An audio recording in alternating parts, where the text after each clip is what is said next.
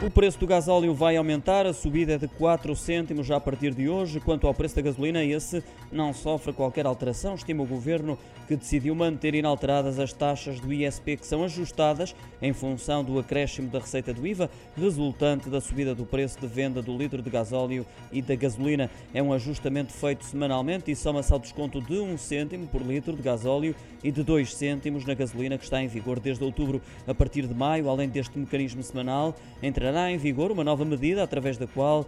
as taxas do ISP sobre o litro de gasóleo e de gasolina são reduzidas no montante equivalente ao que resultaria da descida de 23% para 13% da taxa de IVA sobre os combustíveis.